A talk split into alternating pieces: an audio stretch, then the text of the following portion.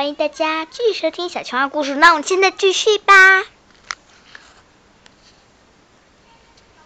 小青蛙拿拿着变态丸来到家，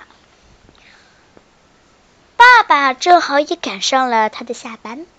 他穿着工作服，刚刚把工作工作的工作的箱子放下来。小青蛙，这是什么？爸爸疑问的说。小青蛙很很自豪的回答：“哼，这袋可是变态药、变态丸，很好吃的。变态丸和巧克力味道差不多，我现在就就拿回去吃一吃。”小青蛙拿起一个丸。要嘴里，感觉一点也没有把自己状态变了。看来这个是个骗子，亏他还买那么多。小青蛙生气极了，但是自己是个小屁孩，根本跟他说不了什么。但小海豚爸爸可不一样。小海豚爸爸趁着这个机会，他去了去了制造药丸的地方。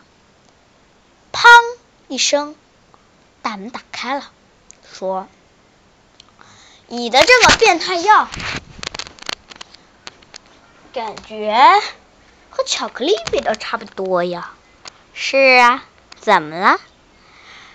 章鱼博士嚣张的说。小海豚爸爸说：“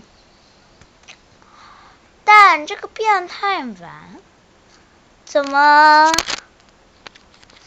和一个颜色一样，味道也差不多呀？嗯，呃，这个这个哪有这个？哼哼，哪有这个？”你用什么做的？哼！现在自首，还现在自首还可以重新处罚你。我为什么要处罚？这时，章鱼博士拎着一个药一大袋药丸就跑，然后海小海豚爸爸又追了过去，可是。可是，就这样被他跑走了。准确来说，逃不走，就是因为章鱼博士放他放了他墨放，他一些墨汁，想想明天他也会来，所以说暗藏在了里面。到了明天的一大早上，章鱼博士果然又拿着两。大袋过来，大袋过来了。当然，这两大袋袋可不是一般的东西。这两大袋东西是是变态丸。变态丸就这样子，又来到了他的手上。这时，海小海豚爸爸一下令，抓捕他，几个警察一起把他一起扑到他身上。之后，章鱼博士受到了处罚。小青蛙、小海豚看见自己被骗了。连忙去去找章鱼博士，你去警察局找章鱼博士。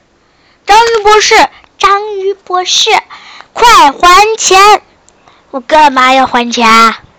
哼，还能怎么样？对啊，我爸爸可是抓你的那个人。如果你不还钱，我爸爸要更狠的揍你一顿。